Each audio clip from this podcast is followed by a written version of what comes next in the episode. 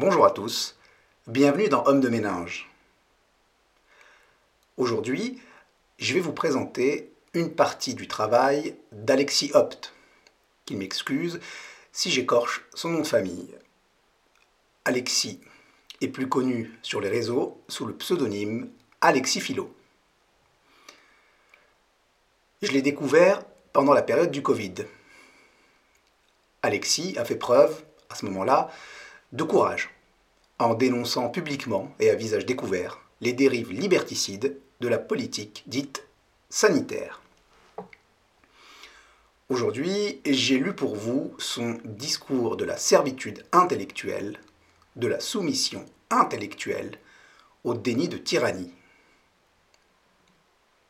Plus qu'un discours ou qu'un essai, c'est là un véritable pamphlet contre la démocratie représentative décrite comme un système totalitaire. Ça peut paraître extrêmement outrancier si on a pour habitude de se fier au narratif des médias grand public. Mais vous allez voir que la démonstration est assez limpide. Pour résumer le postulat d'Alexis Hopt, la démocratie représentative est une illusion perverse qui, à la fois, prive le peuple de sa souveraineté, et notamment de la plus grande des souverainetés, qui est celle de penser et de faire la loi, tout en lui laissant croire être un instrument au service de son autodétermination. La démocratie représentative, ce serait rouleau compresseur, une ingénierie parfaitement rodée, un enfer dont on alimente le brasier, même lorsqu'on le dénonce pour ce qu'il est. La force de ce système, c'est d'être capable d'accueillir en son sein sa contestation. Un peu comme le capitalisme est capable de détourner et de rendre inoffensive la figure de Che Guevara en faisant de lui un simple motif pour t-shirt d'étudiant en première année de sociologie.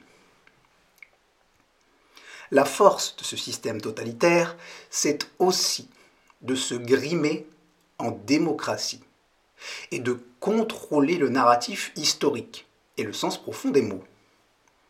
Ainsi, pour le citoyen lambda, une dictature, c'est forcément un parti unique, des camps de travail pour euh, rééduquer les opposants, enfin ceux qui n'ont pas disparu du fait de cette bien étrange épidémie de combustion spontanée, et une police politique qui sonde les esprits et les cœurs. Et si le citoyen lambda pense ça, c'est parce qu'on lui a seriné qu'une dictature, et eh ben ça a un dress code. Des gros sabots, un uniforme et le doigt sur la couture du pantalon. Tout nous est présenté comme si le totalitarisme était resté bloqué au XXe siècle, quelque part entre la RDA et Pinochet, comme si c'était de l'histoire ancienne, un chapitre clos. Mais comme le disait si bien Charles Baudelaire, la plus belle des ruses du diable est de vous persuader qu'il n'existe pas. Le totalitarisme que dénonce Alexis Hopt est d'une nature nouvelle, contemporaine. Il est plus feutré, plus insidieux, plus pervers.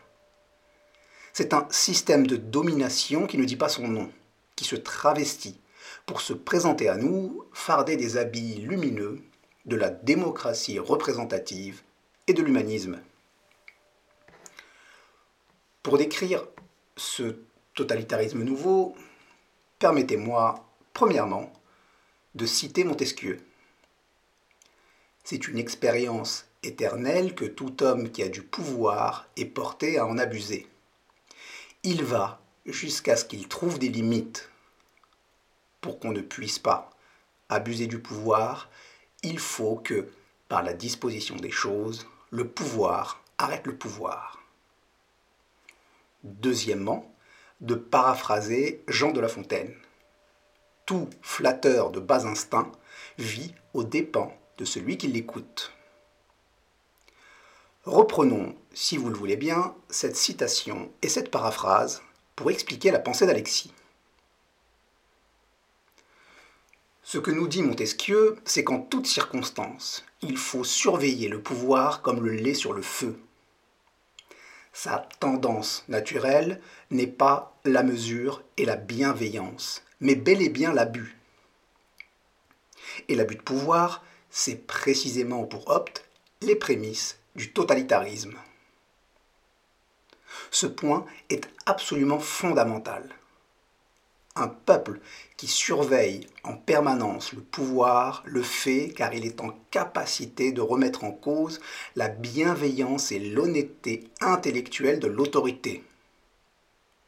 Cette capacité, c'est précisément ce qu'Alexis Hopt nomme la maturité intellectuelle.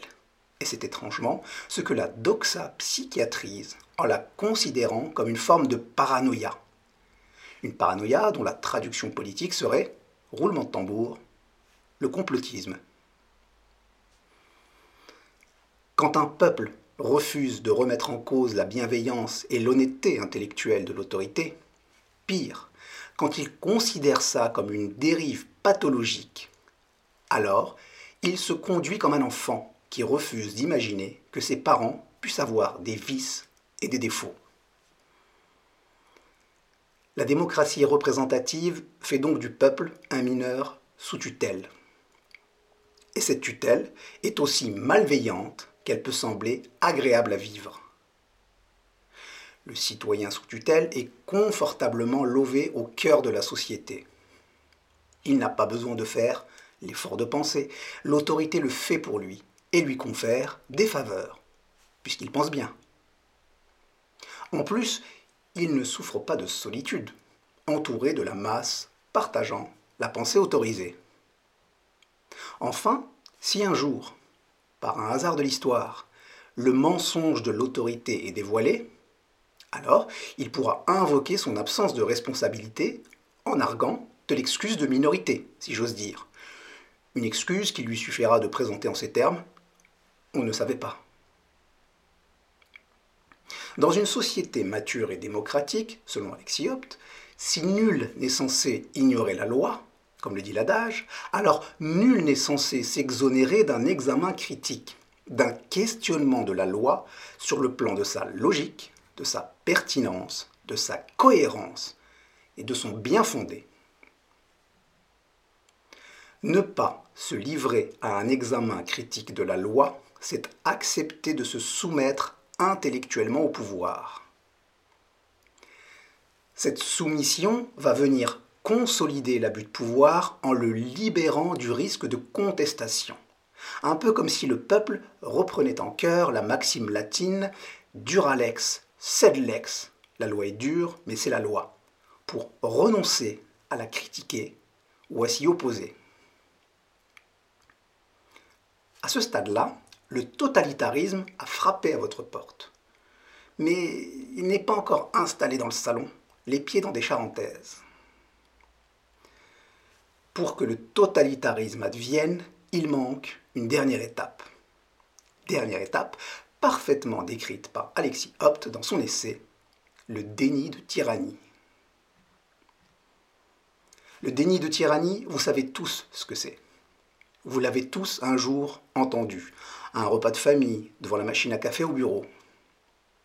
Vous avez tous vécu ce moment où, pris d'une furieuse envie de méutique improvisée, vous vous êtes mis à critiquer une mesure gouvernementale en dénonçant une probable dérive liberticide. Mais loin d'ouvrir le débat, vous vous êtes simplement vu opposer par tonton Gérald d'un verre de pastis à la main ou par Philippe du service compta sirotant son potage à la tomate, cet argument massu. Mais Va voir en Corée du Nord ce que c'est une vraie dictature. Ce que vous n'avez pas compris, vous, le sujet pensant qui croit encore vivre en démocratie, c'est que la masse des gens ne cherche pas le sens de la vie en communauté, mais juste un cadre à suivre, des règles à respecter, une doxa à annonner. Elle ne cherche pas la liberté, mais simplement la sécurité, dans ce qu'Alexis Hopt nomme une paix névrotique la paix de l'esclave aveugle dont la conscience est étouffée dans le déni.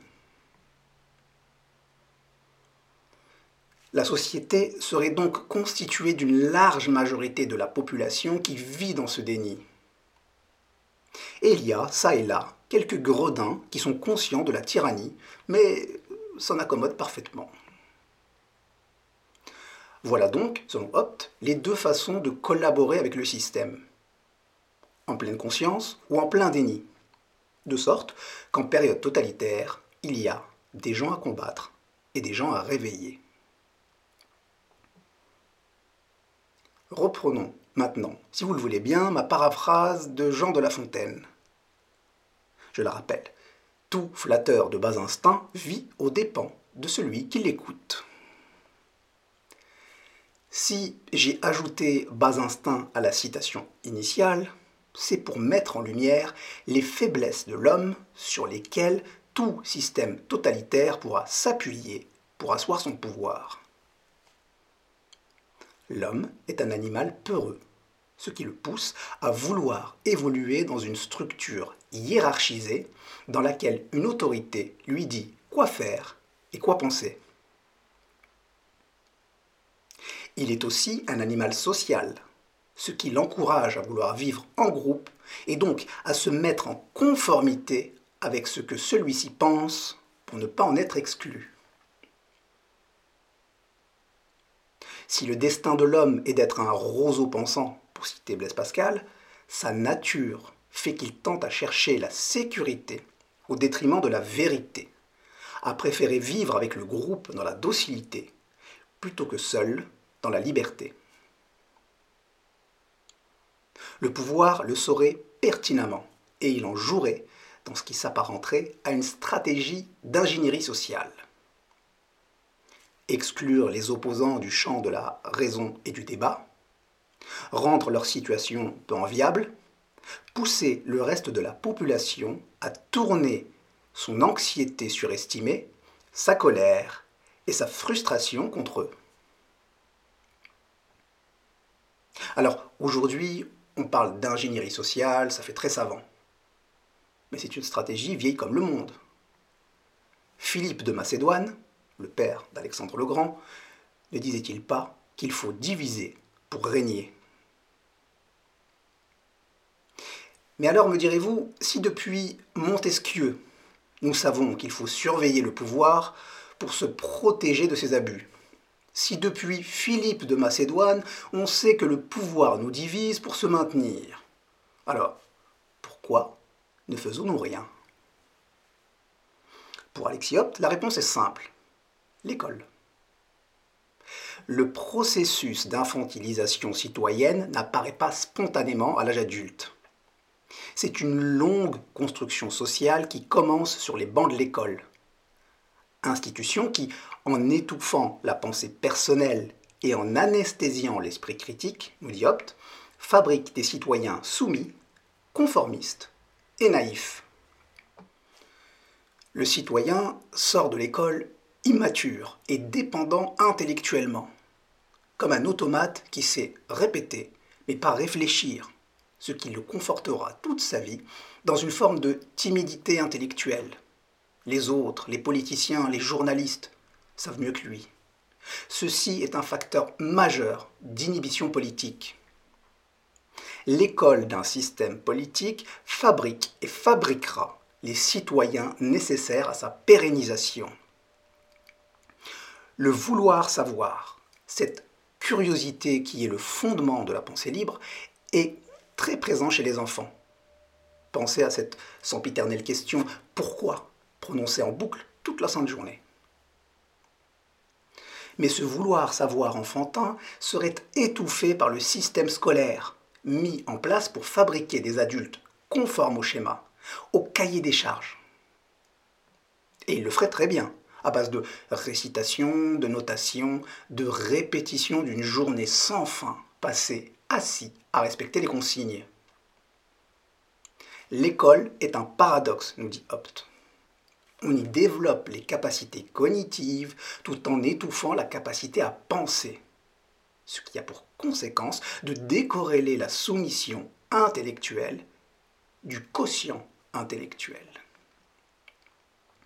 Et c'est là que réside justement un des vices du système de domination. Des personnes au quotient intellectuel élevé, avec un cursus universitaire poussé, ce qui leur confère un magistère moral et un statut social, sont aussi susceptibles de tomber dans le piège de la propagande que le reste de la population.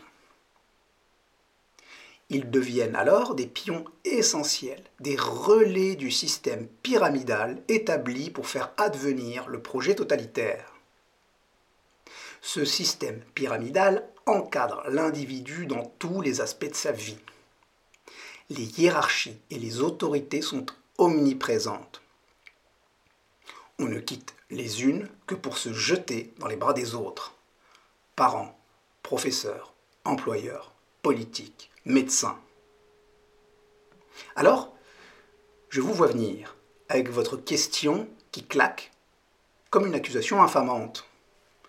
Tout ça ne serait-il pas un peu complotiste? Pour vous répondre, Alexis Hopt vous dirait que l'utilisation de ce rayon paralysant, qui est l'accusation de complotisme, c'est du complosophisme. Qu'est-ce que le complosophisme, direz-vous? Eh bien, c'est selon Hopt l'outil des malhonnêtes et des paresseux.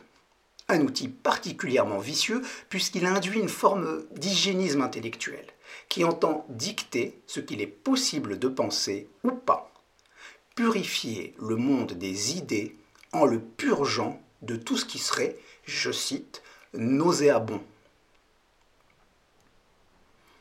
Dans ce paradigme, il y aurait donc dans notre société des idées propres, dont une frange de la population a le monopole, et dont elle va défendre le magistère en générant une terreur intellectuelle. La terreur intellectuelle est grande pourvoyeuse de tabous. Comme dans tous les régimes totalitaires, elle pathologise les esprits libres, psychiatrise les opposants et les oppositions. Vous voyez, comme les chiens de garde, comme les qualifiés polnisants en son temps, dégainent rapidement le qualificatif de cerveau malade pour insulter et discréditer ceux qui ont l'outrecuidance de ne pas penser comme eux. Bon, ok, laissons tomber les insultes. Mais qu'a donc Alexis Hopt à reprocher à la démocratie représentative? N'est-il pas conscient du fait que c'est le moins pire des régimes? N'est-il pas heureux de vivre dans le meilleur des mondes? Pour Alexis, le problème fondamental de la démocratie représentative réside dans le fait qu'elle ne demande pas au peuple de choisir son destin, mais de choisir son maître. Au point que lorsqu'il constate une injustice, la seule option qui s'offre à lui est d'implorer le chef de se déjuger en y mettant fin. Mais pour ne jamais vivre sous le joug de la tyrannie, le mieux est de ne jamais se choisir un chef. Il ne peut y avoir d'esclave s'il n'y a point de maître. Ne pas choisir un chef, ça signifie opter pour une démocratie directe dans laquelle le peuple pense et fait la loi. Le génie diabolique de la démocratie représentative réside dans le fait de nommer démocratie le fait pour un peuple de déléguer sa souveraineté à des maîtres omnipotents. Je rappelle que les mandats électifs ne sont ni impératifs, ce qui induit qu'une fois élu, un député peut très bien voter pour le programme contraire à celui qu'il a promis de soutenir pour être élu, ni révocable, ce qui fait que même si sa trahison des électeurs est avérée, rien ni personne ne peut le déloger. L'histoire du peuple et de sa volonté d'émancipation est donc finalement l'histoire ininterrompue d'une colonisation intellectuelle de la masse par les dominants. Les dominants monopolisent le récit. Ils définissent le sens des mots. Ils forgent les concepts. Le peuple est à la fois victime et complice passif de cette illusion. Pour citer une punchline du rappeur Booba, les vainqueurs l'écrivent, les vaincus racontent l'histoire. La décolonisation des esprits ne se fera pas sans un effort populaire de curiosité, d'audace et de liberté. D'une sortie du récit pour retrouver le réel. D'une sortie de la caverne pour retrouver la lumière du jour. Un peuple libre ne cherche pas à qui déléguer sa souveraineté. Il l'exerce pleinement, avec raison. Un individu libre n'en a cure de sa mauvaise réputation. De toutes les façons, comme le chantait si bien le grand Georges Brassens, les braves gens n'aiment pas que l'on suive une autre route qu'eux, même quand on ne fait de tort à personne en suivant son chemin de petit bonhomme. Pour terminer cette présentation, je vous partage l'histoire de l'éléphant enchaîné évoquée par Alexis Hopt dans son essai. Au cirque, un enfant demande à un adulte pourquoi l'éléphant, puissant au point de pouvoir déraciner un arbre, ne s'échappe pas du cirque en arrachant le maigre pieu auquel il est attaché. L'adulte répond que c'est parce qu'il est dressé. Mais s'il est dressé, dit l'enfant, alors pourquoi est-il nécessaire de l'attacher à un pieu? Toujours intrigué par le mystère de l'inaction de l'éléphant du cirque, l'enfant devenu grand croise la route d'un savant qui lui explique L'éléphant ne se libère pas du pieu parce qu'il y a été attaché depuis petit. Petit, il a, à maintes reprises, essayé d'arracher le pieu. Mais encore trop faible et trop léger, ses tentatives ont toutes échoué. Arrive alors le jour terrible pour son histoire, où il finit par accepter son sort. L'éléphant adulte ne cherche donc plus à s'échapper parce qu'il s'en croit incapable. Il a intériorisé son impuissance au point de ne plus jamais éprouver sa force. Les chaînes les plus puissantes ne sont pas celles qui lui serrent les pattes, mais celles qui lui ligotent l'esprit. Je vous laisse méditer là-dessus. À la semaine prochaine.